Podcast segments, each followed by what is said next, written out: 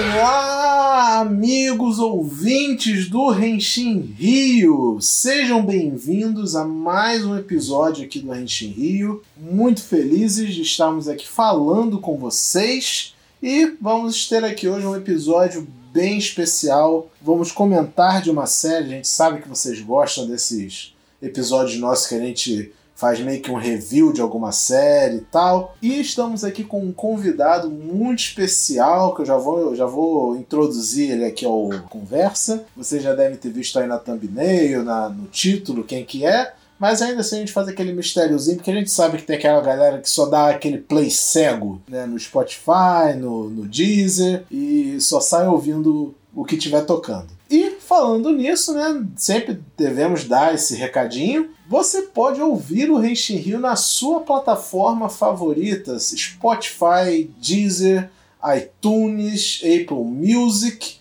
Estamos hospedados no Anchor Podcast também e temos o nosso canal RCS para você usar o agregador de podcast que você quiser. Vale também lembrar para você seguir a gente nas nossas redes sociais, porque é majoritariamente por lá que você vai ficar sabendo de tudo que tiver rolando de novidade no Renshin De vez em quando a gente é meio espontâneo, pode soltar uma live no Twitch, isso mesmo, a gente tem um Twitch também agora. E tudo para você seguir a gente é Rio, beleza galera? Twitter, Facebook, Instagram, Twitch, e também temos o nosso canal no Discord, que o link para ele vai estar sempre atrelado aos posts de quando sair podcast. Então é só você ir lá, clicar no link e entrar no nosso Discord que está todo dia com muita gente conversando sobre Tokusatsu. Já estamos em mais de 100 pessoas no nosso Discord, então você pode falar de Tokusatsu o dia inteiro com uma galera super maneira, o quanto você quiser. Beleza? Recadinhos dados, vamos aqui agora falar dos integrantes deste episódio, que sou eu aqui, Wilson Borges, ainda não falei meu nome, para quem ainda não está acostumado a reconhecer minha voz, mas eu aqui que vos falo, vou estar tá como host aqui e estou acompanhado do meu querido amigo Igor Rangel. Fala galera, a chave do sucesso dessa série é o dublador. É, rapaz, esse dublador aí tem, tem papo. E falando em dublador, ele, o nosso convidado, não é nada mais, nada menos que o Gavan em pessoa aqui conosco. Mas não qualquer Gavan, é o Gavan do Brasil, o fã dublador do Gavan do Brasil, ele mesmo, Rafael do canal YouTube. Se apresente aí, Rafael. Fala galera! Quando eu recebi o convite, eu vim mais rápido que a luz, porque eu não posso recusar participar de uma parada tão maneira quanto um episódio do Renshin Rio. É um prazer estar aqui. Isso aí, seja mais que bem-vindo, Rafael. É um prazer você estar aqui conosco e falando de um assunto super legal que todos nós aqui gostamos. Né, e acredito que muita gente que vai ouvir esse podcast também vai, vai se amarrar no tema, que é o que? O que? O que? Ryukendo, último tokusatsu a passar na TV aberta brasileira de, em questão de novidade, a gente sabe que está passando agora na Bandeirante, mas o último realmente novo a passar na TV aberta foi Ryukendo, mas a gente vai se aprofundar isso no próximo bloco. Henshin. Então vamos hoje falar sobre Madame Senki Ryukendo. Essa série nossa, eu, eu tenho um carinho especial por essa série, principalmente porque eu acabei de terminar de ver ela. Eu dei uma maratonada para né, poder fazer o podcast. Cara, tem, tem história pra gente bater papo aqui. Tem muita história aqui. Eu acredito que os amigos também vão ter muita o que dizer sobre, sobre essa série. Mas antes da gente bater o papo em si, vamos algumas informações básicas para caso alguém não conheça Rio Kendo, saiba né, meio que se situar aonde a gente está querendo chegar aqui. Madame Senki Ryukendo foi a primeira tentativa da empresa Takara Tomy, uma empresa de brinquedos lá no Japão, muito famosa, tão famosa quanto a Bandai, em ter a fatia do bolo dela do mercado de tokusatsu. Os 52 episódios da série foram ao ar de janeiro a dezembro de 2006 e dividiu espaço com outras produções tokusatsu muito aclamadas até hoje, como Boukenger, Kamen Rider Kabuto e Ultraman Mebius. Então a concorrência era forte na época para Ryukendo e vamos ver se ele conseguiu bater de frente, né? Com essa, com essa concorrência aí, porque, pô, né, não é todo mundo que compete de cara assim com, sei lá, Kabuto, né? É, e o que é Ryukendo, né? Para quem não conhece a história de Ryukendo, é a história da tranquila e pacífica cidade de Akebono. Ela tem a sua paz, né? Constantemente quebrada por ataques de demônios da organização Jamanga, pois nela há um artefato mágico chamado Power Spot. Com isso, eles assustam os moradores para coletar energia negativa que é usada para ressuscitar uma entidade suprema chamada Daimao Green Ghost. Para enfrentar essa ameaça, a organização SHOT conta com os guerreiros Madan. O nosso protagonista da história é o Kenji Narukami, e logo ao chegar na cidade e conhecer os problemas que ela passa, para salvar os moradores do ataque de um monstro, ele se torna o próprio Ryukendo. É, vamos já passar a palavra aqui ao nosso convidado. E me diz aí, Rafa, o que você acha, assim, inicialmente, o que, que você tem assim a dizer por alto, mais ou menos assim, de Ryukendo? Cara, Ryukendo é uma série que eu não tive oportunidade de ver a época que foi transmitida aqui, mas que quando parei para ver, quando pude ver, eu vi que ela tem uma, uma história muito bem construída, cheia dos elementos, né, lógicos que já são clássicos do Tokusatsu, tem as, as piadas, tem o, a jornada do herói, a clássica jornada do herói, tem os antagonismos internos dentro do ambiente do herói e os externos nos universos herói e inimigo, mas ela tem algumas particularidades que você não encontra muito. Parece que ela, ela é feita com uma despretensão que acaba funcionando, uma, des, uma despretensão no sentido de não querer ser igual às demais séries que passavam na época e acaba funcionando muito bem. Eu vejo que Ryukendo tem uma riqueza de, de elementos que não faz questão de bater de frente com nenhuma série que você citou aí, por exemplo, que passavam simultaneamente, Bolkanger, Kamen Rider, é, o Kabuto e o Mebius, não tem nada a ver com Ryukendo. Claro, é uma empresa correndo por fora e a gente está falando de Bolkanger e Kamen Rider que já tinha uma fórmula acertada, mudava a história, mudava plot, mudava enredo, mas já tinha um, um bloco funcionando há anos. Ultraman, que também, apesar de ter, ter tido alguns hiatos, mas já tinha um bloco é, é, que funciona, né, um, um, modelo de negócio, um modelo de, de produto que funcionava. E Ryukendo não teve, eu acho que o que fez Ryukendo ser tão interessante e atrativo é não ter tido a pretensão de fazer algo para competir ou para ser melhor do que as três consagradas séries do Japão à época. E eu acho que isso fez com que conquistasse espaços, porque eu, talvez o público tenha visto como eu vi aqui quando parei para assistir. Caramba, isso aí não tem nada a ver com o que eu tô acostumado a ver, mas é bom. É bom pra caramba. Então, essas são as minhas impressões iniciais de, de Rio Kendo. É um produto que não tem nada a ver com o, costuma, o costumeiro, mas que funciona muito bem, rapaz, que é bom pra caramba. É, e você, Igor, o que, que tem a dizer? Pô, realmente, eu, eu tive a oportunidade de ver na época da Rede TV, não consegui ver todo, porque é época eu já, eu já trabalhava, se não me engano, então eu tinha que correr para pegar às vezes, mas é uma pena conseguir ver todo, mas realmente ele era um serial muito bom. Ele quebra muita coisa, como o Rafa falou. O visual dele Pra mim, assim, é, ele lembra muito o visual de resgate, pra mim, embora não seja, né? Mas ele ainda tem esse toque de, de série de resgate, né? Como. Afinal, a Takaratomi, né? A Takaratomi ela trabalha com Rescue Fire, Rescue Force. E os visuais dela são muito bons por conta disso. Então, é, eu gostei muito, queria ter poder ter visto mais. Tentei pregar essa semana pra ver, mas eu não consegui ter tempo pra ver é, o final. Aí, cara, é, ela me empolga desde a abertura até o encerramento, né? E aquele encerramento tal, né? É o melhor de todos. O melhor de qualquer sentar, desculpa aí. tá falando do encerramento da bola, né? Do, do futebol, né? É. Ah, é fantástico, cara. Espetacular. É, a, a, a, gente, a, gente vai chegar mais, nesse, mais pra frente, a gente vai falar um pouquinho mais das músicas de Rio Kendo e vai falar também das aberturas e encerramentos. E, cara, uma coisa que o Rafael falou, ele foi bem pontual nisso. Rio Kendo, ele em momento nenhum tenta ser tipo, eu vou ser melhor que Kamen Rider, eu vou ser melhor que o Super Sentai Sabe? Ele tentou ser ele. Os, uh, os produtores tiveram uma ideia de fazer uma série e seguiram com essa ideia do início ao fim. sabe? Isso é o, eu acho que é uma das grandes vitórias que. Na verdade, ele, se você parar pra pensar, tem algumas fórmulas que usaram em Ryokendo que algumas outras séries pegaram depois, né? Vamos dizer, esse lance das chaves se espalharem, ter que achar. É muito usado agora em Ultra, né? Entendeu? Com, com o manto deles. Então, foi uma ideia que né, deve ter vendido bastante na época. Até porque aquelas chaves são pequenininhas. Elas abrem, sei lá, imaginando como é que deve ter sido a venda de brinquedo daqui na época. Não, é, é, como todo bom tokusatsu, o Ryukendo veio para ser uma série que vende brinquedo. E como tem brinquedo, né? Também a gente vai, a gente vai falar disso mais a fundo um pouquinho mais para frente, na parte de merchandising, né?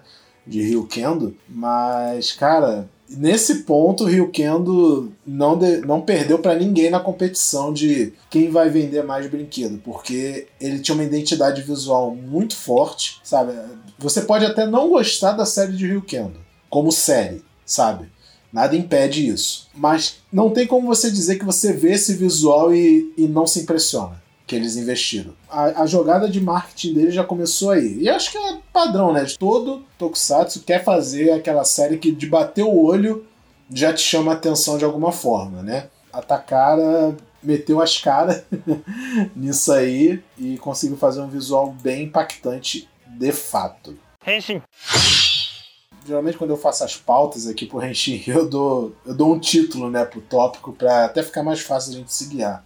Aí nesse título eu até chamei de produção de baixo custo ou bem planejada. E aí o que, que eu quero dizer com isso? Toda série de Tokusatsu, né, quando ela vai ser produzida, ela tem né, uma certa quantia de quanto dinheiro a, a produtora, a empresa vai investir naquele negócio, né? E a forma como essas empresas usam dinheiro na série já define às vezes daí se vai ser um sucesso ou um fiasco, algumas vezes, né? Porque tipo, tem muitas séries de Tokusatsu que a gente já viu, tanto nova quanto velha, que quando você vê que ela tá tipo muito low budget, né? Muito é, com pouco recurso e tal, a gente já não aceita muito bem. E Rio Kendo eu acho que ele transita muito bem entre entre esse limiar, sabe, de usar efeitos práticos e digitais do melhor jeito possível e investir o dinheiro que eles tinham aonde importava. E aonde importava, na, minha visão, aonde que eles investiram assim de cara o dinheiro? No visual dos personagens, nas armaduras, nos, nos eventuais brinquedos que iam ser vendidos, e eles deram muito destaque na parte visual da coisa. O resto é tudo roteiro, que é muito bem feito, o roteiro de Rio Kendo, para mim pelo menos, e saber usar os efeitos digitais, porque também uma coisa que Rio Kendo acho que se destacou muito foi no uso extremo de CG para época, né? A gente está falando de 2006. Não era tão comum naquela época usar um CG tão bonito igual o Rio Kendo usava como é hoje, né? E você, Rafa, o que, que você acha? Eu acho que eh, talvez eu vá um pouco na contramão aí, não tanto, tanto para chocar, mas um pouco na contramão. Na minha visão, eu percebi que a qualidade, o investimento, ele foi tendo um aumento ao longo da série e perceptível, especialmente não, não, não no roteiro, como você falou, o roteiro é muito bem escrito, ele é amarradinho, bem amarradinho, coisa que acontece lá na frente. É, você lembra de algo que motivou aquilo lá atrás, então é muito, muito bem amarradinho. Uma ou outra ponta solta que é normal, mas é bem amarradinho. Mas em relação à produção mesmo. Então, que, o que, que eu percebi? Né, a, a, a minha ótica, que até por trabalhar também no meio, né? É, para quem não sabe, eu sou dublador, e para ser dublador você tem que ser ator. Então você tem uma formação teatral, você pode exercê-la ou não, mas você tem, e você passa por escola de cinema, escola de TV. Então, com, com essa visão, eu entendi um pouquinho o seguinte: que sim, havia um budget, havia lá um orçamento, né, uma previsão, olha, a gente tem isso aqui, mas vamos segurar um pouco a onda para ver qual vai ser a receptividade. É, é o que eu tô vendo, a leitura que eu fiz. À medida que a série foi tendo aceitação, é porque eu não consegui achar, eu procurei, não consegui achar os números de audiência. Mas a percepção que eu tenho é essa, de que à medida que a série foi sendo aceita e foi sendo negociada também para fora, passou em outros países, né? Passou em Filipinas, passou na China, em Hong Kong, né? À medida que comercialmente foi se tornando mais sustentável, eu percebi uma melhoria nisso. Então, por exemplo, você pega um primeiro episódio, o primeiro, segundo, terceiro, aquela primeira leva, cinco, seis episódios, você isola esse aqui e compara, não precise ir muito longe, você compara com o episódio 18, 19 e 20, você já vê uma diferença grande.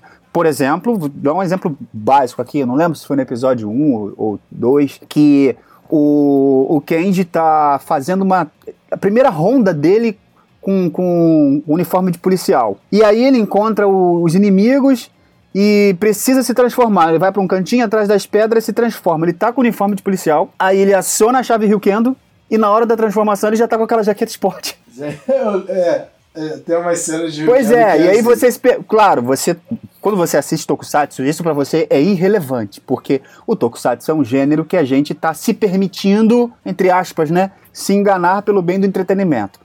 Mas isso você não percebe mais lá pra frente. Episódios 15, 16, 17, esse cuidado já é mais notório. Então é, é mais fácil você ver uma transformação específica para aquele momento acontecendo e não usando uma que já foi feita lá atrás. É, eu cheguei a ver episódios que tinham três transformações distintas dentro do mesmo episódio, com efeitos distintos dentro do mesmo episódio, e achei muito legal. O que eu acho que comprometeu um pouco o Rio Kendo foi a questão da opção, claro, também por questão financeira, a opção de não fazer com película, porque as câmeras da época, talvez se fosse hoje, fazer com VT hoje, que são todas digitais, né? Mesmo sendo VT, a produção não teria uma discrepância tão grande quanto as produções da época. Foi uma coisa que o Ultraman também fez por muito tempo, né? Gravar em VT, porque na época as câmeras de VT elas não tinham não é nem a qualidade da imagem, mas a possibilidade de uma grande angular mais aberta era muito mais caro. Enquanto as de película acabavam sendo mais caras no produto película, mas elas todas já vinham imbuídas de lentes removíveis e que te possibilitavam uma qualidade melhor na captura dos ângulos. Então, acho que aí, talvez uma economia em outras áreas para apresentar uma série em película para aquela época fosse dar um boom a mais. Mas em relação ao que eles tinham para fazer na mão, eu acho que eles entregaram um produto de excelência, dentro do, do, do, orçamento que eles tinham na mão. Tipo, quando eu falo assim, ah, eles usaram um orçamento de X, eu digo, por exemplo, uma das escolhas que o Ryukeno fez durante a série foi o quê?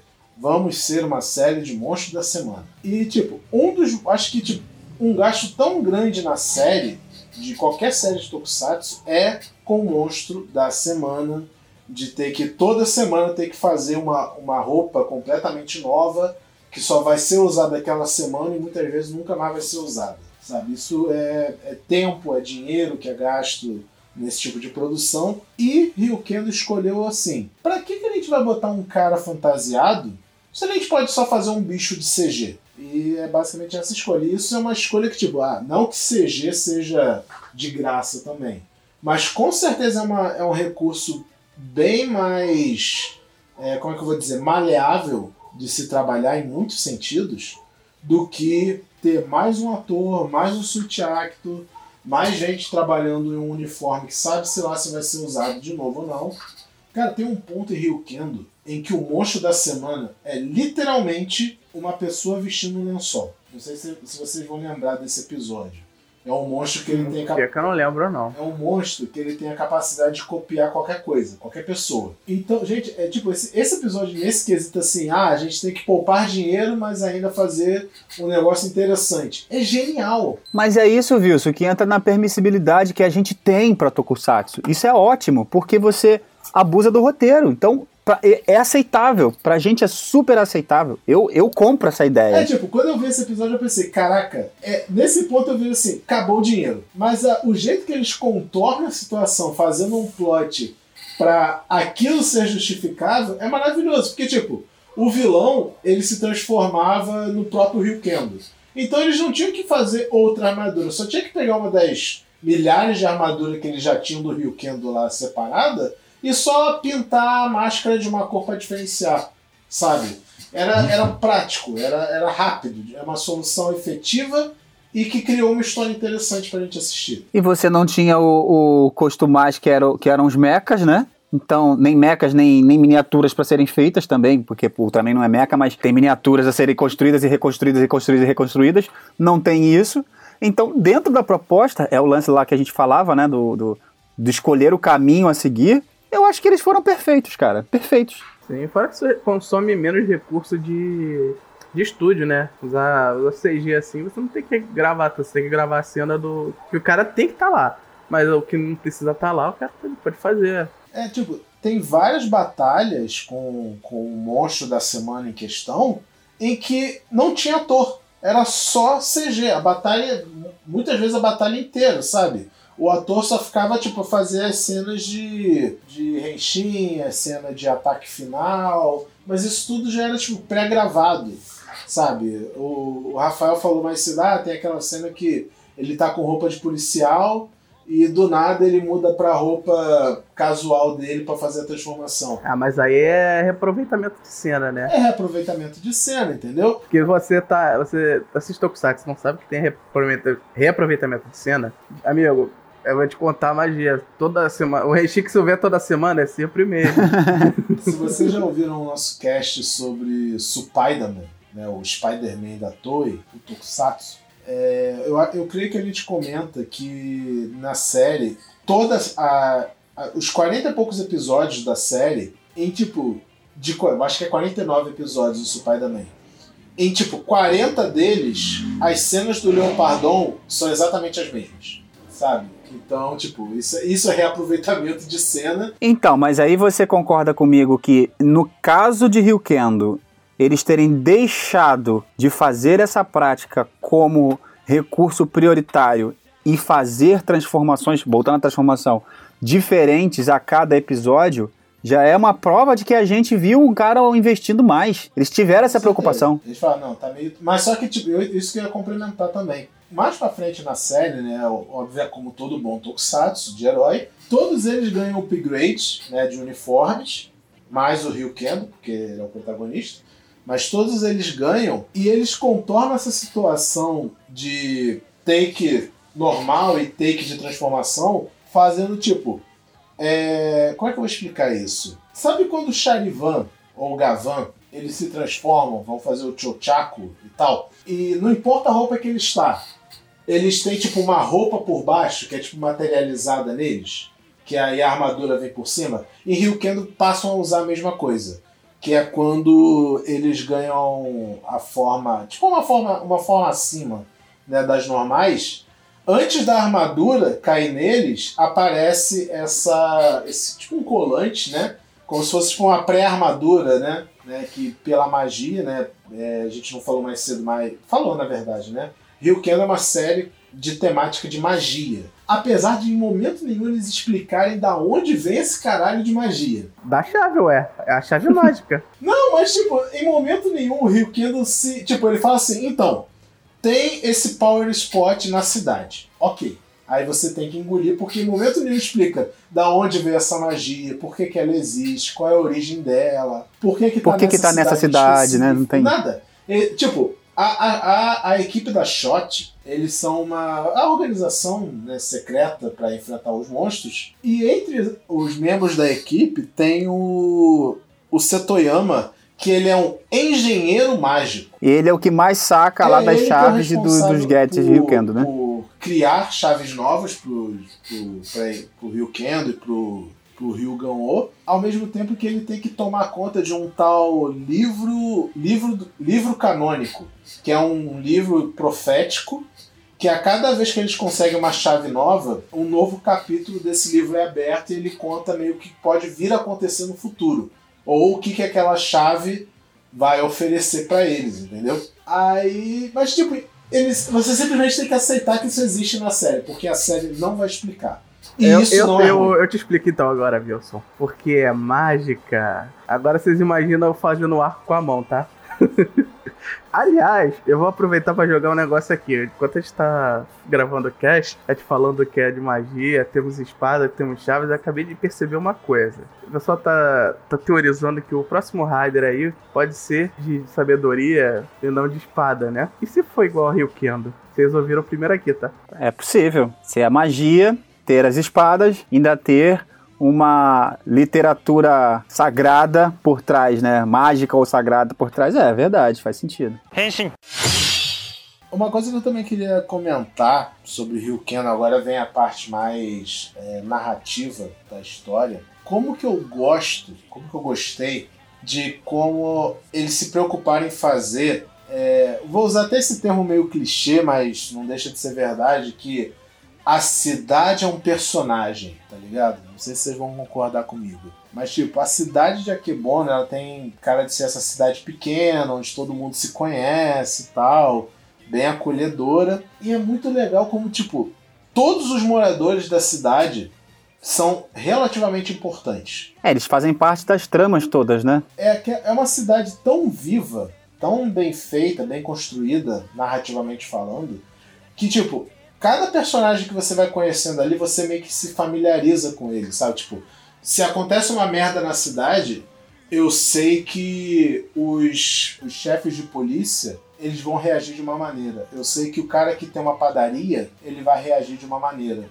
sabe? Você fica muito familiarizado com o ambiente da cidade, tipo, você começa a conhecer aquelas pessoas. E isso é muito legal, porque, e é uma coisa que não se vê sempre em Tokusatsu.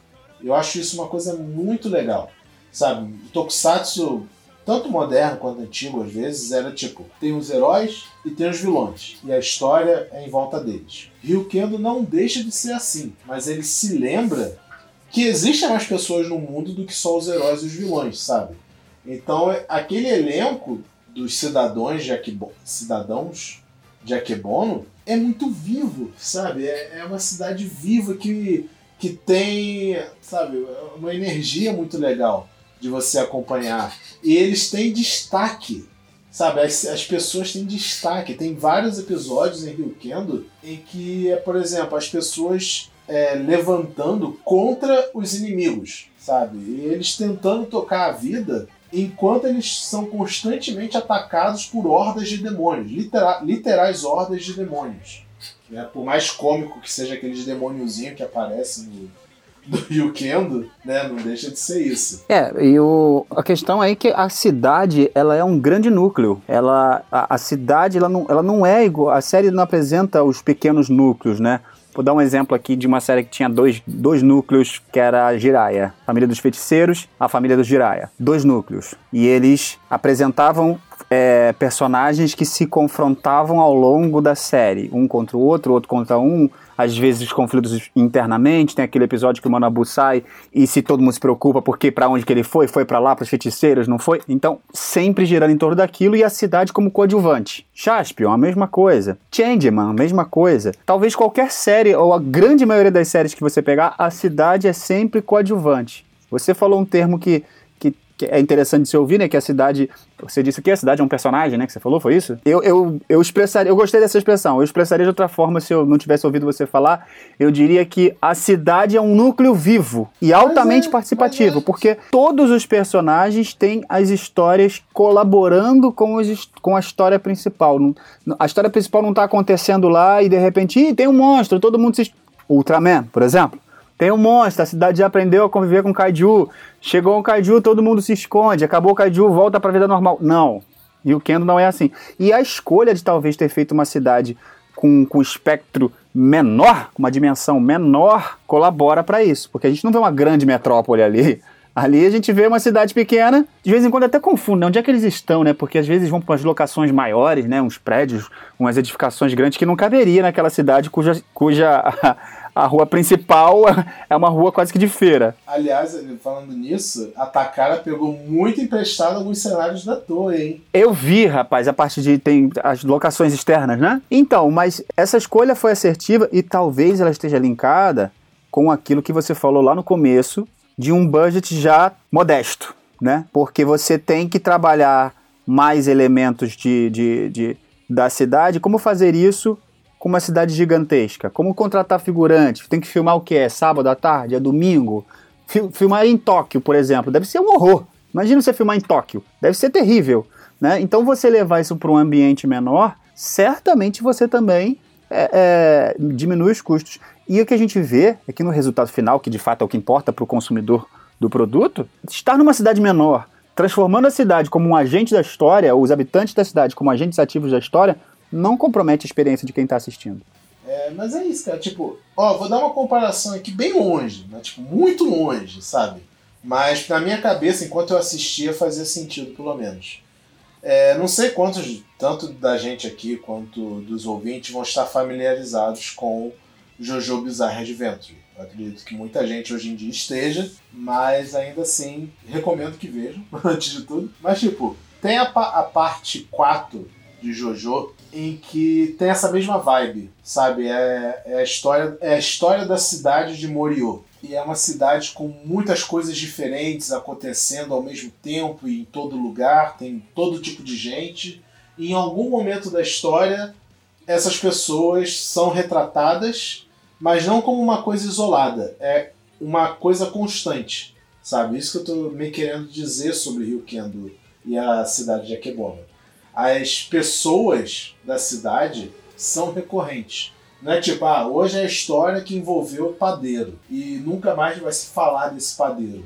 Não, o padeiro aparece em praticamente todos os episódios. Por quê? Porque ele é um morador da cidade. E se é uma cidade pequena, tudo que acontecer nessa cidade ele tem que estar envolvido. Posso, posso fazer uma coisa aqui que é quase um apócrifo pro, pro nicho que a gente está falando, para nosso pro nosso nicho de Tokusatsu? Vou fazer uma coisa quase apócrifa aqui. É o que acontece em Os Simpsons. Os personagens são real, realmente componentes das histórias, mesmo que eles não sejam protagonistas ou coadjuvantes daquele episódio, você sabe que o bar da cidade é o bar do Mo. Você sabe que a escola da cidade é dirigida pelo Skinner, entendeu? É, é, é, é, nesse sentido. Lógico, respeitadas as proporções, mas é nesse sentido. É, tipo, o roteiro que eles fazem para cada história, de cada episódio e tal, é tão fechadinho, tão bem feito, que você se sente um morador da cidade, sabe? Você se sente parte dela a cada episódio. Por quê? Porque você bate o olho naqueles personagens e você conhece ele. Ele não é um figurante que tá ali para fazer volume. Ele é, um, ele é um morador da cidade. Ah, tem um cara que eu achava que era um figurante. Lá no comecinho, da, no primeiro episódio. O maluco que tem um Black Power e bigodão. Exatamente, o Black Power. Falar, caraca, esse cara aí, olha como foi pitoresco colocar esse figurante assim. E o cara não é figurante. Olha que, olha que barato, né? Em, em vários episódios ele volta, ele até faz um papel de comédia, né? Exatamente. Tem, tem uns episódios muito engraçados. Um episódio, na verdade, em que a cidade se junta para fazer tipo um curso para enfrentar os demônios. O que, que os cidadãos podem fazer para lidar com os demônios sem depender do Rio Kendo, sem depender da shot. E é basicamente isso o episódio, sabe? Até, até tratam como comédia o fato do deles irem fazer renshin.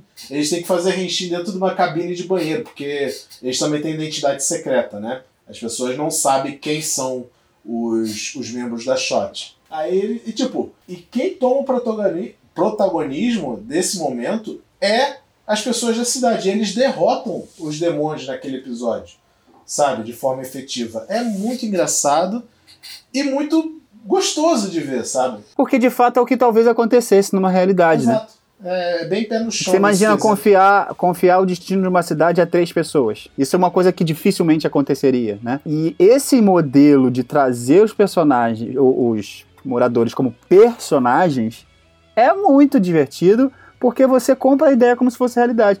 Eu imagino que você deve ter pensado, pô, se fosse aqui em Magé, era mais ou menos assim. É, a Kebono é basicamente a Magé do Japão. Opa! Ó, deixa eu falar uma coisa aqui sobre o, os demônios. Eu não sei o nome daqueles bonequinhos lá. É... Cara, eu, eu, lembro o nome da organização. Eu realmente esqueci o nome dos, dos Minions, né, que você quer dizer. É, olha só, eu, eu vou dizer uma coisa ali que é interessante. Poucas são as vezes poucas são as vezes. Eu me lembro de ter visto isso em Kaku Ranger, não me lembro de ter visto outra, se vi, passou batido. Mas poucas são as vezes que a gente vê os soldados rasos com curvas femininas sem a menor pretensão de disfarçar.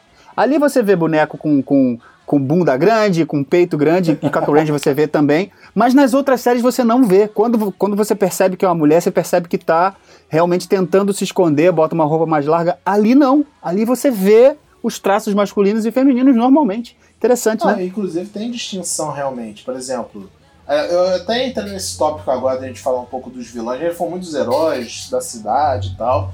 Agora, nem que falar sobre os personagens em si, né? Mas voltar um pouquinho para os vilões, que a gente ainda não falou deles. Mas de fato, por exemplo, a Lady Gold, que é uma das vilã, vilãs da série, ela tem tipo a, a elite de Minion delas. E os Minions delas, por ela ser realmente uma personagem, tipo, uma vilã muito, muito feminina, sabe? Não sei, não sei se é certo dizer isso, mas tipo, ela é caracteristicamente feminina, sabe? Ela faz até um. muito charmosa e tal. As minions dela usa sainha, tem realmente um traço mais feminino e tal. Não é aquela coisa genérica, né? É, é minion e foda-se. É bem legal isso também. É que negócio, é atenção aos detalhes, né? Isso é, é bom de ver. Mas enfim, falando né, dos vilões, agora, o que, o que, que vocês acham dos vilões de Ryuken? Tanto monstros que aparecem, quanto os próprios generais né, que, que tem na série. É, então, pra começar, eu tava dando uma olhada aqui, e os monstros, os soldados rados, eles não têm nome. Então, o que eu achei aqui, eles têm nome de servos. Em japonês, eles são como Tsukayama, que é como mascote, é tipo de mascote, né? É, realmente, na série eles chamam É. de Tsukaima. É, é a mesma coisa que servo mesmo. Então, mas assim, eu do- dos vilões, eu gosto bastante do visual dele, mas eu não tenho nenhuma lembrança agora de, assim, de, de algo que marcou, além de, de, de alguém que não seja um vilão mesmo, que é o Ryujin Oh, que aquele cara, ele, uma parte da série, num pedaço da série, luta contra os mocinhos e é uma parte boa pra mim, é até marcante, mas dos vilões mesmo eu não tenho tanta lembrança. É, ele chega como o anti-herói, né? Mais ou menos. Ele não é nem vilão nem herói, ele tem os interesses dele e realmente demora bastante para ele se integrar ao grupo, né? Ele tem todo um arco envolvendo ele e tal. A gente não vai se aprofundar muito assim em alguns outros detalhes de plot da série, porque a gente também não quer dar spoiler e estragar a experiência de às vezes alguém que quer conhecer. Se a gente for falar de algum spoiler específico, a gente vai mencionar antes, aí a pessoa pula, sei lá. A única coisa, a única coisa dos vilões que eu posso ressaltar é, é, é que assim, quando eles ficavam lá na base fazendo os planos, eu achava realmente que eles eram muito figura, cara. Era muito engraçado a encenação deles, eles planejando. Tinha um que eu esqueci até o nome, só acho que é o. Eu acho que é o Moon, o War, que é, que é, o soldado, é tipo soldado também, mas é o militar lá. Ele fica sempre meio curvado, olhando pra câmera. É muito engraçado ele, ele fa- fazendo as poses dele. Ah, é o, é o velhinho, o Dr. Worm? Acho que é o Dr. Warren. É, mas aí é, até o nome, né? O, doutor, o nome já é cômico. Dr. Worm, né? Dr. Minhoca. Cara, olha que barato, cara. A simplicidade da coisa, né? Dr. Minhoca. O outro lá é o, é o Wak- Yakimun, não é isso? Jack Moon. Só que na versão BR é que veio com um nome meio esquisito. Mas a gente vai falar também da versão BR.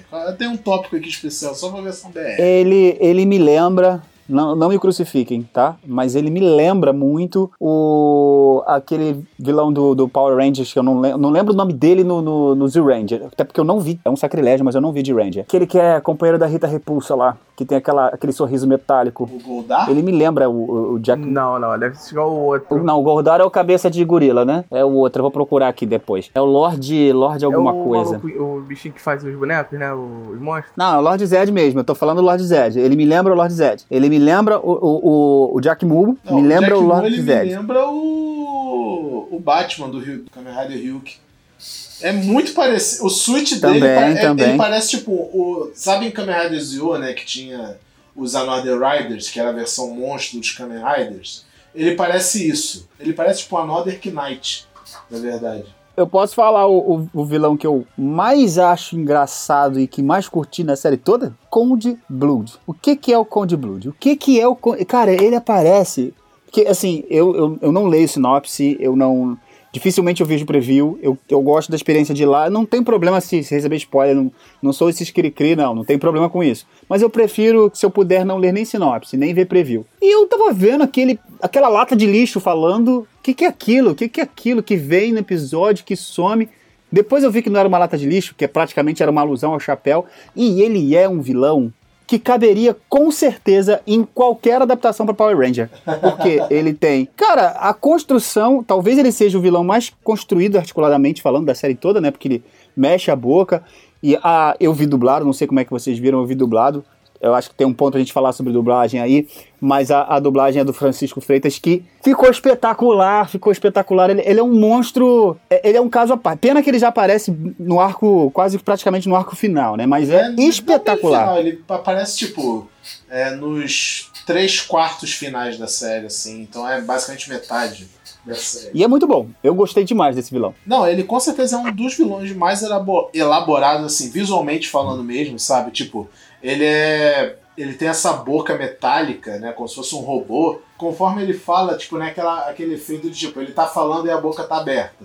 Ele parou de falar, a boca fecha, sabe? ele, e conforme ele fala, a boca vai mexendo normalmente, a armadura dele é, é muito detalhada. Toda articulada. E, e que coisas que hoje, hoje, em 2020, a gente não vê em todos os tokusatsu. Tem tokusatsu da Toei que até hoje não tem isso. Sim, uhum. exato. Não tem isso. A gente tá falando de 2009 de uma empresa que não tem o tamanho da Toei. É, ainda mais nessa época, né? Porque esse foi o primeiro tokusatsu da, da Takara Tomy. Então eles falaram, a gente tem que botar pra fuder. Então, quando eu falei assim, ah, lá, lá atrás, né? A, a Takara Tomy, ela soube aonde investir o dinheiro dela nesses momentos, sabe? Ele falou, cara, a gente não precisa fazer uma fantasia de monstro toda semana. Em vez de fazer isso, por que a gente não faz, tipo, uma roupa de monstro foda?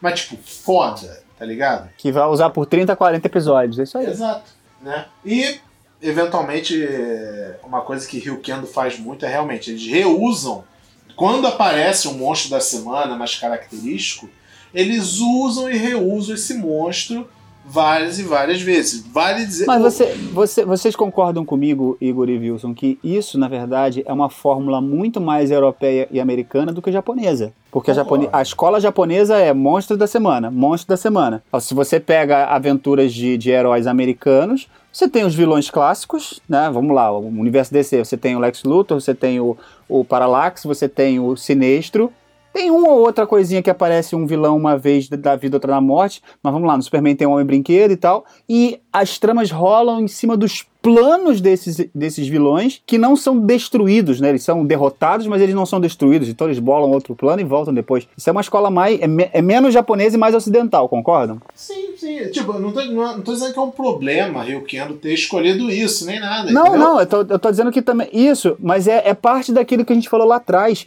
que é um caminho que a série escolheu de não querer competir de um, que competir, lógico que compete, que é mercado, mas de não querer fazer igual para ser melhor. Vou fazer o meu aqui, o meu modelo vai ser esse. Eu posso com esse aqui, eu vou seguir nesse modelo. Não importa se não é a escola que o Japão está acostumado. E funciona muito bem pra gente. Henshin.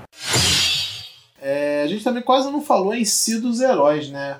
E eu queria ver com vocês quais, o que, que vocês têm a dizer sobre os heróis, os três guerreiros Madan. Olha, o que eu tenho a dizer é o seguinte, é que o que é o que usa a, a pistola, até onde eu vi da série, ele não faz nada. Eu não sei pra que que ele tá, é. Ele, ele é o ele é o Rio Guo, é isso que ele é. Então, boa parte da série não serve pra nada, tipo, ele tá, tava na shot antes do Rio Quero chegar, não servia pra muita coisa, quando chegou o Rio Quero, ele continuou servindo por um bom tempo, até ele ganhar um upgrade, acho que foi lá na, lá na frente.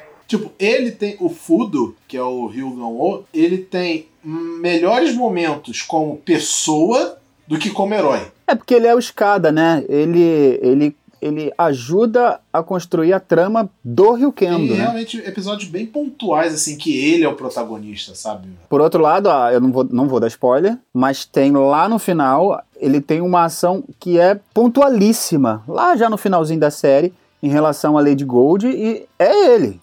Então, ele que faz a coisa acontecer por conta dessa, dessa sacada que ele teve. Porque só vinha monstro, monstro, monstro, monstro, soldado, soldado, soldado, soldado, e ela botando mais para dentro, mais para dentro, quanto mais matava, mais vinha, e ele teve uma sacada que resolveu. Mas é como o Wilson falou, é pontual, porque de fato eu concordo com o Igor aí. Ele não faz muita coisa a série toda, não. Aliás, ele faz sim, ele faz sim, ele faz sim. Ele reclama. É, não lembro qual episódio. Eu, lembro, eu tenho essa nítida imagem na cabeça. Tem um episódio que literalmente ele só se transforma e não aparece mais no episódio, não faz nada. eu me transformei também. Beleza. O que, que eu faço agora? Só assiste. Não, é aquilo, né? Tipo, o protagonista é o Kenji, na verdade. O Kenji Narukami, ele, né, como todo bom protagonista, tudo gira em torno dele. E ele, tipo, ele, como o Rafa falou mais, a, mais lá atrás, ele faz toda aquela jornada do herói, todo episódio, cada tem uns mini arcos envolvendo ele para ganhar uma chave nova. Todo episódio ele ganha uma chave nova e tem, mas só que é legal que tipo, é que eu falo, quando o roteiro é bom, até as coisas clichês ele transforma em uma coisa interessante. Por mais clichê que seja, todo episódio o protagonista ganha um power-up, entre aspas, um brinquedo novo para vender na loja, em algum momento eles falam, cara, você não cansa de ganhar coisa nova, não? Sabe? Tipo, eles, eles meio que rola uma crítica dentro da série sobre isso. Tipo, cara, você não é forte. Você só ganha o upgrade, o tempo todo. Por isso que você ganha as coisas. Aí ele fica bolado, tipo, porra, eu tô aqui me esforçando pra caralho e o pessoal falando que, que eu só ganho o upgrade. Mesmo que eu ganhe, qual o problema disso? Tá ligado? Eu achei muito divertido isso. Né, uma boa quebra, quase uma quebra de quarta-parede isso aí. E também, além, além dos personagens humanos, temos os personagens que são meio que quase os pokémons deles, né? Que é as próprias armas, né? Que eles são né, oniscientes, eu esqueci a palavra, é, é senciente, acho, né? Que se diz, eles têm consciência, né? Que é o Gekiryuken, que é a espada do Ryukendo, o Goryugan, que é a pistola do Ryugan-O, e o Zanryujin, que é o bastão lá, bastão barra arco do Ryujin-O. E tipo, eles a série inteira eles são tratados como um personagem recorrente, o tempo inteiro conversando com eles, né? Eles têm as próprias personalidades, né? De, de lidar com as coisas, de falar com os com os guerreiros Madan, né? E é muito, é bem legal. Eu gosto muito deles como personagens até. Né? Eles não são só o brinquedo. Né? Eu não sei como é que era no brinquedo. Eles deviam ter um monte de fala, né? É, embutido no brinquedo. Tipo, aperta o botão, aí várias falas dele. Devia ser legal. É, e, e interessante que eles têm a, a, consciência e meio que eles escolhem o herói, Sim, né? É, tipo, não é qualquer pessoa não é qualquer pessoa que é o Rio Kendo e que tal. vai me usar. É, tem que rolar uma conexão entre ele e a pessoa. Né? O primeiro episódio de Rio Kendo é basicamente explicando isso, né? Que o. Primeiro e segundo, né? Primeiro e segundo é, é, é isso aí, é isso aí. Que o Ryuken, ele que escolhe o Kenji como usuário, né? Da forma Ryukendo. Que é uma fórmula que a gente tem, né? Lógico, é porque aí a gente não está falando de um objeto, né? Mas é uma fórmula que a gente tem no, no Ultraman, quando se escolhe o hospedeiro, mas não é um objeto, é, é uma pessoa né? Não é só uma entidade de um objeto, é uma pessoa que escolhe uma outra pessoa. E que também a gente tem lá no universo americano, essa fórmula já é, só que não fala que são os anéis dos lanternas, né? Nossa, bem, bem, bem lembrado, verdade. Os, lanterna, os anéis saem por aí escolhendo pessoas de planetas a moscas. Mas, exatamente. Mas eles ainda. Aí, no, o, o, os roteiristas do Rio Kendo ainda foram mais além que para esses anéis da, da saga, anéis agora vocês me vejam fazendo entre aspas aqui, com os dedos, anéis da saga, eles têm personalidade. É interessante no primeiro episódio que ele fala: se você não, não acionar a chave Ryukendo, eu vou assumir o comando do seu corpo, eu vou fazer, e pronto. E só faltou rolar ali uns tambor pra subir a entidade lá e tomou conta do cara e vai, vai fazer. Então, tipo assim, não é qualquer coisa, você não me manda, eu escolhi você, ou a gente tem simbiose, ou não vai rolar. É isso. Henshin. Não tem como a gente falar sobre Rio Kendo sem citar a nossa versão brasileira. E eu acho que nesse ponto aí o Rafael pode até falar com mais propriedade sobre isso. E eu queria a opinião de vocês. O que vocês acharam da versão brasileira? E vou jogar a bomba. Qual vocês, caso tenha chegado a ver até as duas, né? Como foi o meu caso, quais vocês preferem? Versão BR ou a versão original? Eu prefiro com certeza a BR. Embora eu visto pouco do, do, original, a dublagem. Essa dublagem ficou boa, entendeu? Eu acho que ela não teria um metade do carisma aqui se não tivesse sido bem, bem trabalhado do jeito que foi. Concordo. Eu teria uma grande dificuldade em fazer algum comentário, sendo profissional do meio, né? Se não concordasse eu sairia pela tangente, né? Falei aquele. Mas, cara, eu posso garantir para você que gostei. Gostei. Demorou um pouquinho, deu uma patinadinha, que é o normal. Ah, quando a gente trabalha uma série muito longa, os primeiros episódios, o diretor tá conhecendo, o tradutor tá conhecendo, o dublador tá conhecendo. Quatro, cinco, seis episódios, todo mundo já se conhece, já dubla até sem, sem olhar pra tela, porque já sabe o que, que o personagem vai fazer. Então, eu gostei. Gostei muito do Wendell no, no, no Candy. O, o Márcio Araújo também ficou muito bem no Fudor. A Fátima Noia, assim, dispensa comentários, né? Porque quem, quem, quem conhece Dragon Ball não o Z conhece a Fátima Noide fazendo seu Goku. E acho que foi ela que fez o Gohan também, não lembro, depois, não, não tenho certeza. Muito bom. O elenco é muito bom. Tô até com a tela aberta aqui, que mostra aqui o elenco da escalação, muito bom. Já citei aqui o Francisco Freitas, que, como Conde Blood, foi fantástico. Agora, eu teria só uma crítica e aí não é nenhum ator da dublagem, não é o diretor e nem a casa, eu acho que foi a Centauro que dublou, ou se não tudo, a grande maioria. Versão brasileira Centauro, acho que é isso, né? Eu teria uma crítica, mas não é a eles. E aí é certamente ao modelo de negócio que era feito antes, que é as reações. A grande maioria das reações da série não é dublada, é reação original. E eu, aí eu tô falando eu, pessoalmente, eu prefiro quando é feita a reação pelo ator da dublagem, pelo dublador, porque você tem uma entrega contínua do produto como um todo. Porque, por exemplo, a voz do Wendel não tem nada a ver com a voz do, do Shogo. Como é que é? Shogo Yamaguchi, né? Tem nada a ver. E aí ele tá falando alguma coisa, faz uma frase de efeito e entrega alguma coisa, e daqui a pouco vem uma reação com uma voz que não tem nada a ver com a dele. Mas aí eu digo de novo, não é culpa do dublador, do diretor. Normalmente é o cliente. Não, eu quero que as reações sejam do original. Aí eu prefiro quando dubla até as reações. Mas num contexto geral eu faço coro com o Igor aí. Eu não vi a versão japonesa, mas eu comprei com louvor essa dublagem feita. Gostei demais. Ah, essa também né, tem um elenco de peso nesse, nessa dublagem, cara. É Gilberto Baroli, Leonardo Camilo, Wendell. É, muita gente que, que o pessoal passou a infância ouvindo, tá nesse. Foi até ótima escolha. É, e aí você vê o seguinte, o, Igor, que quando a gente tá falando aqui é que um assunto volta no outro e volta no outro. Né? Quando a gente está falando aqui de uma cidade que tem, não tem praticamente não tem figurante, tem, tem lógico tem figurante, mas tem muitos personagens que em outros lugares seriam figurantes, você consegue colocar uma pessoa para fazer aquele cara a série toda. Então você pode contar com esse luxo aí de ter um elenco de peso que vai acompanhar a série toda. Isso é muito bom, isso é muito bom. Eu ainda vou deixar aqui, uh, de novo, só, só um pouco saindo do assunto, mas eu lembrei que eu, quando fui ver, eu lembrei que era o Wendell Bezerra fazendo o Rio Kendo, né? Eu imagino se, se um dia, Sato, soltar o build como o pessoal tá piramidando, eu sugeria botar, chamar o Wendell Bezerra pra fazer o banjo Ficaria perfeito. Né? Eu não sei o que poderia fazer o Cento. Eu não, não tenho ideia, mas o banjo com certeza serviria eu? com desse trabalho do Rio Eu? Pode ser. Poderia ser eu, eu, eu, ó. Sato, é, tô aqui, aí, ó, ó, fica, o jabá aí. Não, não preciso fazer ele, não. Eu posso fazer o mentor, já fico feliz da vida. Cara, se essa, essa é porque o que acontece? Seja essa, ou seja qualquer série que a Sato trouxer, muito provavelmente vai ser dublado em São Paulo, que é já são os parceiros comerciais da Sato. Mas se tiver alguma possibilidade de vir pro Rio e eu fizer uma ponta no Tokusatsu assim para valer, como eu faço em outras coisas, cara, vai ser a realização de um grande sonho. Mas futuro a Deus pertence, né? Meus pitacos sobre a dublagem, eu não tenho realmente problema nenhum com o elenco de dublagem, ou como ela foi feita. O meu problema foi da infeliz versão que foi baseada a nossa dublagem. Porque a nossa dublagem não foi feita em cima da versão japonesa. Ela foi feita em cima da versão em espanhol. Então a gente perdeu uns nomes que já foi. É tipo, a gente tá pegando um telefone sem fio do telefone sem fio, tá ligado?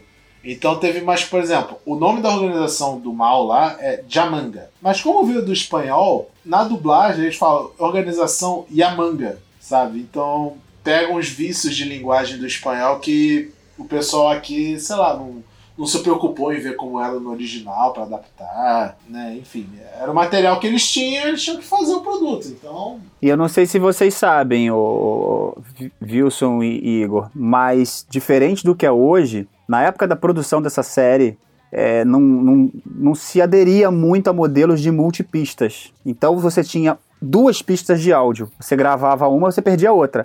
Hoje, todas as produções são feitas com 64 pistas de áudio. Então você não tem nenhum problema. Você vai mandar um produto que vem para cá passado por um outro país, por mais que ele venha com a dublagem do outro país, ele também tem a sua, tem a, tem a sua, track, a sua track original. Então, esse tipo de problema hoje é muito raro de acontecer, mas era muito comum na época aí até o ano 2010 ainda acontecer isso. Era muito comum. É aquele famoso dual áudio, né? Exatamente. É, é, eu lembro que uma vez eu tentei ver o Ryukinho do, é, na internet, eu parei justamente por conta disso. Ele, acho que ele via com as duas linhas, ele tocava ao mesmo tempo áudio em português e em, inglês, em japonês. É, isso limitava muito o trabalho de dublagem, né? Tanto que na época, provavelmente na época do Rio eu não posso afirmar, mas imagino que sim, se gravava todo mundo junto. A gente ia pra bancada ficava um microfone no meio, uma bancada de madeira meia circular em torno do microfone e a tela atrás do microfone. Todo mundo que estava naquela cena ia para a beira da bancada e gravava todo mundo junto. E às vezes um loop, como aqui no Rio, ou o anel lá em São Paulo, era muito grande. Se o Endo Bezerra tivesse cinco falas e o Rafael Pinheiro tivesse uma falinha lá no final, mas o Rafael Pinheiro errasse o Wendell Bezerra tinha que fazer as 20 dele de novo. Caraca. Então, tipo assim, a pressão para não errar era muito grande. Hoje não. Hoje a gente tem, por ter multi, multitracks, né, multipistas, cada um nem existe mais, depois da pandemia nem existe mais gravar junto. Ainda até existia um pouquinho de tempo atrás vozerio, alguma coisa assim, mas hoje nem mais isso. Cada um grava sozinho no seu tempo. Então a tecnologia facilita muito um processo que lá atrás, na época de Rio Kendo, ainda não, provavelmente ainda não era assim. E aí, esse tipo de coisa que a gente importa dublagem, é, redublagem, né? Acabou sendo uma redublagem. Redublou do espanhol para o português uma coisa que no original era no japonês. É, só lembrando, Rio Kendo passou no Brasil em 2009. E ele é de 2006, não é isso? A série é de 2006. E ela foi reprisada também em 2011. E tivemos aquele merchan meio falho de Rio Kendo aqui, né? Que chegou a ser vendido os DVDs e box mas acredito que incompleto, eu acho que nunca chegou a ficar completo o Rio Kendo oficialmente aqui no Brasil, posso estar errado. Estou, aqui eu estou falando de, de cabeça. Né? Eu, ah, já podem ter até completado posteriormente, mas até onde eu lembro de ter visto, Rio Kendo nunca foi vendido completo no Brasil.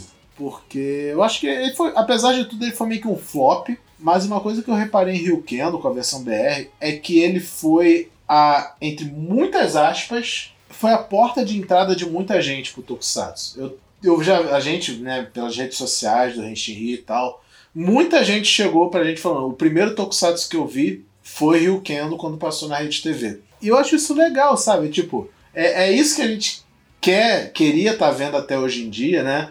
Se houvesse esse incentivo maior de trazer coisas novas de Tokusatsu para a TV aberta. Infelizmente não é assim que acontece. É até mais fácil vir para streaming, mas enfim, podia, podíamos ter outras portas de entrada, mas é isso. É, Rio Kendo abriu portas para muita gente, inclusive para Jennifer aqui do, da nossa equipe. Eu, eu acredito que, até que para ela, que um dos primeiros tokusatsu que ela viu assim, tipo, mais sabendo que era tokusatsu foi Rio Kendo. Um beijo aí para você, Jennifer. Henshin a gente já falou aqui sobre a série, falamos sobre a versão BR. E uma coisa também que Rio Kendo tem de muito boa na série, que eles deram uma caprichada bem legal, foi nas músicas. E olha só que coincidência, o Rafael, além de dublador, profissional e tudo, ele também é músico, né? Vocês devem conhecer o Rafael principalmente pelo canal UDub, onde ele traz as versões em português de várias músicas de Tokusatsu. E né, eu acho que ele, mais do que ninguém, vou passar aqui a palavra para ele, de, ele vai deixar qual, o que, que ele acha das músicas de Ryukendo, quais que ele gosta, se ele não gosta, não sei. Né? Fala aí, Rafael, o que, que você acha das músicas de Ryukendo? Músicas de Ryukendo, cara, eu, eu, eu não tinha assistido a série, ainda não tinha assistido a série quando comecei o canal, e umas pessoas falando, faz Ryukendo, faz Ryukendo. Aí eu, faz o quê? Faz o quê? Aí fui pesquisar Ryukendo, era uma série que tinha passado tal. Só que tanta gente pede tanta coisa, eu não tenho capacidade humana de atender, que às vezes o pedido chega e fica ali na gaveta. Aí um dia outra pessoa pediu, outra pessoa pediu, eu fui ver que música é essa. Rapaz, quando eu ouvi a música, eu falei, cara, eu tenho que dar um jeito de gravar isso. Não sei como, mas eu tenho que dar um jeito de gravar isso, porque ela tem uma pegada muito boa, muito gostosa de se ouvir. E, tipo assim, eu acho que dá match aqui com o meu timbre, né? Vamos tentar. E fui. Comecei, entendi, olhei, fiz e lancei há uns dois anos atrás, uma versão short, né? Ou full, já não lembro mais. Depois, aí, algum tempinho atrás, alguns meses atrás, eu fiz uma versão melhorada que é o que ficou definitivo lá aqui no meu acervo. E eu sou suspeito falar, cara, porque igual eu falei aí com numa outra oportunidade com os amigos que me perguntaram, qualquer música que você me perguntar, que tá no acervo das que eu já adaptei, eu vou dizer que amo, porque eu só gravo que eu gosto. Então, é muito difícil. Eu só se eu não gosto, eu não gravo, não tem essa. Eu porque, tipo, eu só faço o que eu acredito, porque eu, eu gosto de colocar o coração. A gente falava aí antes em off, né? Que eu gosto do trabalho do Renshin Rio, porque eu sinto que vocês acreditam no que estão fazendo e fazem com coração. Até brigam por causa disso com um monte de gente, né? Porque acreditam no que estão fazendo. Então eu gosto disso, certo ou errado. Se você está acreditando no que você está fazendo, você está dentro da sua razão. Ponto. Então eu penso assim. Eu só faço o que eu gosto. E Rio Kendo tá nesse pacote que eu gosto. Eu gosto demais dessa música. Ela tem uma pegada. Ela não é aquela musiquinha chiclete. Ela até tem um coro é, é, marcante, mas ela não é aquela musiquinha chiclete mas é uma música que dá prazer de ouvir. E assim, o encerramento também, pelo amor de Deus, porque o encerramento ele vem brindado com aquele aquela cena, eu tô falando do encerramento 1, né? Com aquela cena do, do futebol que é espetacular, cara. Você ele te quebra toda a trama, você vem aquela tensão e mata, resolve, acaba e pô, vem aquele alívio cômico ali do futebol, com uma música boa também. Eu acho que é, você me deu a cola aqui, né? O, o, cantor da abertura, o Hiroshi Katadani, que é do Jam Project, e da, do encerramento. É, você me deu aqui, é uma menina, não é? A Nanase Aikawa, né? Cara, tipo assim, não teve economia. A gente tá falando aqui ou de economia, que foi um tópico, né? Ou empregar bem o dinheiro. Cara, em música foi muito bem empregado. E tem uma parte, tem, tem uma, um, uma BGM que na verdade é o tema, né? É o tema de abertura, transformado em fanfarra, em, em banda marcial. Que, cara, quando toca no meio da série, é um negócio de louco, cara. E tipo assim, te envolve de uma maneira que você fala, é agora. Essa parada aqui ficou, vai ficar séria agora. Começou. Tu tipo assim, o cara, a sensação que tem é o cara morreu, vai ressuscitar para matar todo mundo agora. Então, tipo assim, não houve um, um descuidado. Não foi chegar assim, entregou pra um cara assim que não entende, entregou pro Rafael Pinheiro, ó, toma aqui, faz aqui uma música aqui pra botar na série. Não, não, não foi isso. Pegou e deu na mão de quem sabe, e eu imagino que deve ter dado muito trabalho. Porque música de Tokusatsu, cara, não tem meio termo. Ou elas são muito boas, ou elas são muito ruins.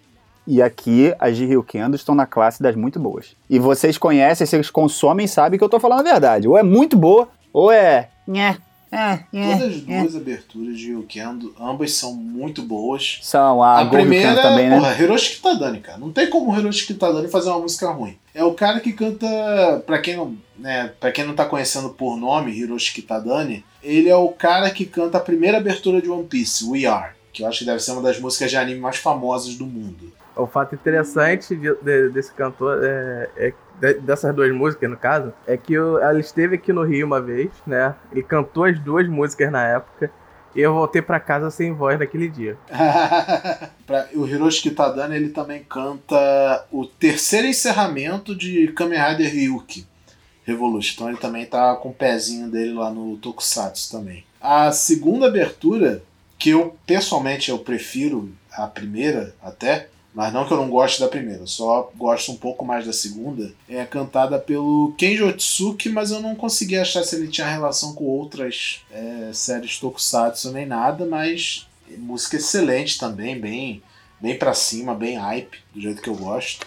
E eu confesso para vocês uma coisa, eu conheci Ryu Kendo primeiro pela música. É, na verdade é mais ou menos o que aconteceu comigo também, né? É, tipo, eu lembro que na época, né, quando tava lançando o Rio Kendo, a gente é não tinha acesso à internet como tem hoje, né? Mas coisas como, por exemplo, música, clipe de abertura, essas coisas a gente conseguia achar, né? E eu lembro que eu, a primeira coisa que eu vi de Rio Kendo foi um vídeo de YouTube, tipo abertura Rio Kendo, aí eu lembro que foi até o William que me mostrou. William falou: Caraca, viu, olha esse tokusatsu aqui que tá saindo lá no Japão. Aí eu fui ver e, cara, aqueles, aquele visual impactante que eu falei mais cedo, né, do Rio Kendo, mas a música do Hiroshi Kitadani muito, muito boa, sabe? Eu falei: Meu Deus, eu preciso ver isso, eu preciso ver isso e tal. Mas na época não deu pra gente ver, porque não era fácil conseguir ver tokusatsu naquela época, mas enfim. É muito boa. E eu só queria acrescentar que o tipo, Rio Kendo ele tem muitos encerramentos. Ele tem, eu acho que uns sete encerramentos diferentes. Mas o único, o que eu mais gosto é realmente o primeiro, que se chama Everybody Goes, que é da Nanase Aikawa, porque eu sou muito fã da Nanase Aikawa. Ela canta a abertura de um dos meus animes favoritos da vida, que é Samurai 7, e para quem é do Tokusatsu, ela canta a primeira abertura de Kamen Rider Blade, né? Round Zero, Blade Brave. Vocês já repararam que Kamen Rider e outras franquias também tem mulher que canta abertura, mas Super Sentai é muito difícil você ver isso? É, tem, tem acho que bem menos Super Sentai com abertura feminina do que Kamen Rider. Eu acho que nem, nem sei se tem, na verdade, nem sei tem, se tem. pô, a abertura de Time Ranger por uma mulher, eu não lembro Inclusive foi dela. a primeira, né? A de Lupa Ranger, né, teve também. Ah, sim, né, Lupa Ranger é um dueto, né? E, né, vocês devem estar, cara, que vocês estão falando de música e tal, eu queria, queria ouvir essa versão do Rio Kendo do UW. E você vai, porque a gente vai botar aqui um trechinho da, da versão do Rafael, da música, da primeira abertura, de Rio Kendo, que muito originalmente se chama Madame Senki Rio Kendo, a música. Né? E vamos finalizar esse cast de forma gloriosa com essa música aí tocando para vocês agora no nosso encerramento. Então vamos nos despedindo aqui. Espero que vocês tenham gostado desse podcast. É, eu não sei se no final desse podcast vai ter o áudio dos ouvintes, mas eu acredito que vai. E até o próximo podcast. Vamos, vamos nos encontrar novamente. E se você quiser encontrar com a gente mais cedo, volta a dizer, entre no nosso Discord pelo link que vai estar na publicação deste mesmo episódio. Amigos, deixem suas despedidas. Isso aí, galera. Valeu. Rafael, obrigado por ter vindo aí participar com a gente. Deixa o seu jabá aí, por favor. Onde a gente pode encontrar você? Tá bom, para me encontrar, vocês encontram no Twitter, vocês encontram no Facebook, vocês encontram no Instagram, você pode procurar no Google, você tem no YouTube também. É só colocar YouTube ou o canal YouTube em qualquer mecanismo de busca que você vai me achar. Se quiser achar o meu perfil pessoal, tô no Instagram, é @rafaelpinheiros. Foi um prazer estar aqui com vocês. Espero que tenhamos outras oportunidades. Eu não sou um exímio conhecedor, mas a gente estuda e a gente fala um pouquinho, né? Então a gente compra. a gente tem tira para a gente estuda para passar na prova e participa aqui com vocês sempre que vocês quiserem. Muito obrigado ao Renshin Rio, amo vocês, vocês estão no meu coração. Senti falta aqui da Jennifer, Jennifer, um beijo para você. Na próxima que eu tiver, quero que você esteja. Um abraço para todo mundo e sucesso. Show check! Henshin. Olá, meu nome é Hilton Alberto Júnior, tenho 27 anos e moro em São Paulo. Eu comecei a ver Tokusatsu há pouco tempo, na verdade. Fiquei sabendo recentemente quando teve o estreia de Kamen Rider Zero One.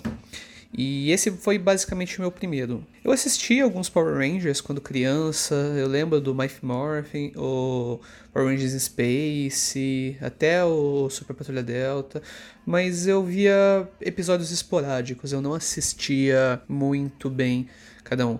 E eu não tinha muita noção dos tipos. Para mim era não tinha muita diferença entre Kamen Rider, entre Ultraman, Super Sentai, eu não conhecia.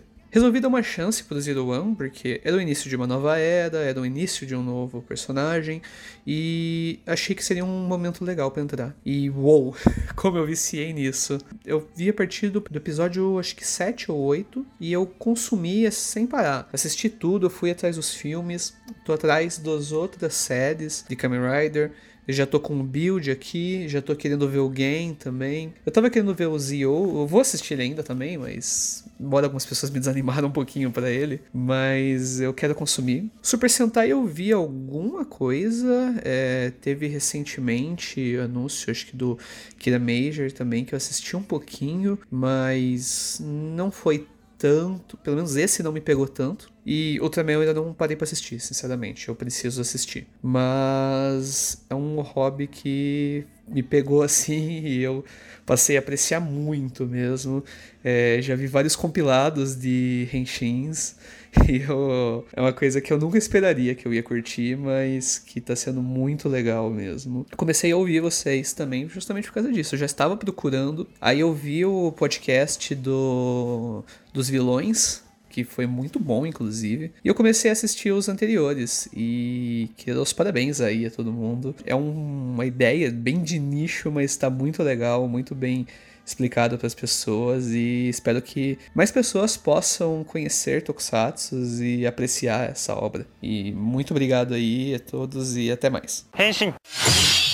É, e aí, pessoal do Henshin Rio, ah, eu sou Renato, tenho 32 anos, eu sou de São Paulo. Eu conheci Tokusatsu com a maioria das pessoas da minha idade pela manchete, Flashman, Changeman, que tinha na época Kamen Black, eu era completamente fanático pelo Jaspion e tudo mais. Mas conforme eu fui crescendo, Tokusatsu parou de passar na TV e eu fui perdendo contato. Nunca mais procurei nada tal, fui vendo só anime com o decorrer dos anos, até que em 2005 eu vi um post aleatório num blog da época que falava sobre Kamen Rider faz. Eu fiquei surpreso, eu falei, olha, nossa, tem Kamen Rider até hoje, então. E eu fui atrás para ver como que era e eu fui num esquema tipo, ah, vou ver só um episódio para ver como que é hoje em dia e nem vou ver mais nada. Isso acabei pegando faz, Decaranger e acabei vendo até o fim sem parar. E hoje Tokusatsu é minha forma preferida de entretenimento. É o que eu mais gosto de ver, assim. Sempre que eu tô num dia ruim, sempre que acontece algo errado na minha vida, eu vejo algum episódio de Tokusatsu que eu gosto. E isso faz meu dia um pouco melhor. E mesmo sendo um gênero, um programa para crianças, eu acho que Tokusatsu me passou e ainda passa muitos valores bons para minha vida. Tem todo esse heroísmo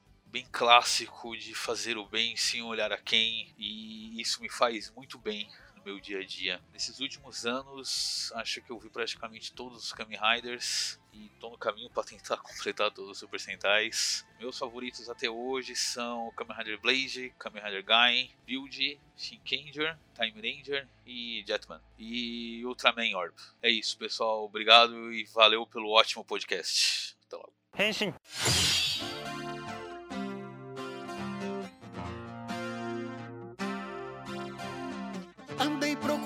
Jeito para entender. E a porta de outra dimensão já se abriu. Um poder oculto eu presinto aproximar. O mal tentando invadir. Go, go, prossiga em frente a lutar. Go, go, eu sempre te encorajei. Não deixe as trevas sua chave Decadentemente a chama vai propagar. O perigo está por vir. Quando a nossa espada justiceira brilhar, um milagre vai acontecer. De longe se ouve um coração a pulsar. Vou mais longe com você. Hoje te prometo que o mal vou combater. Até um dia a paz te entregar. Nada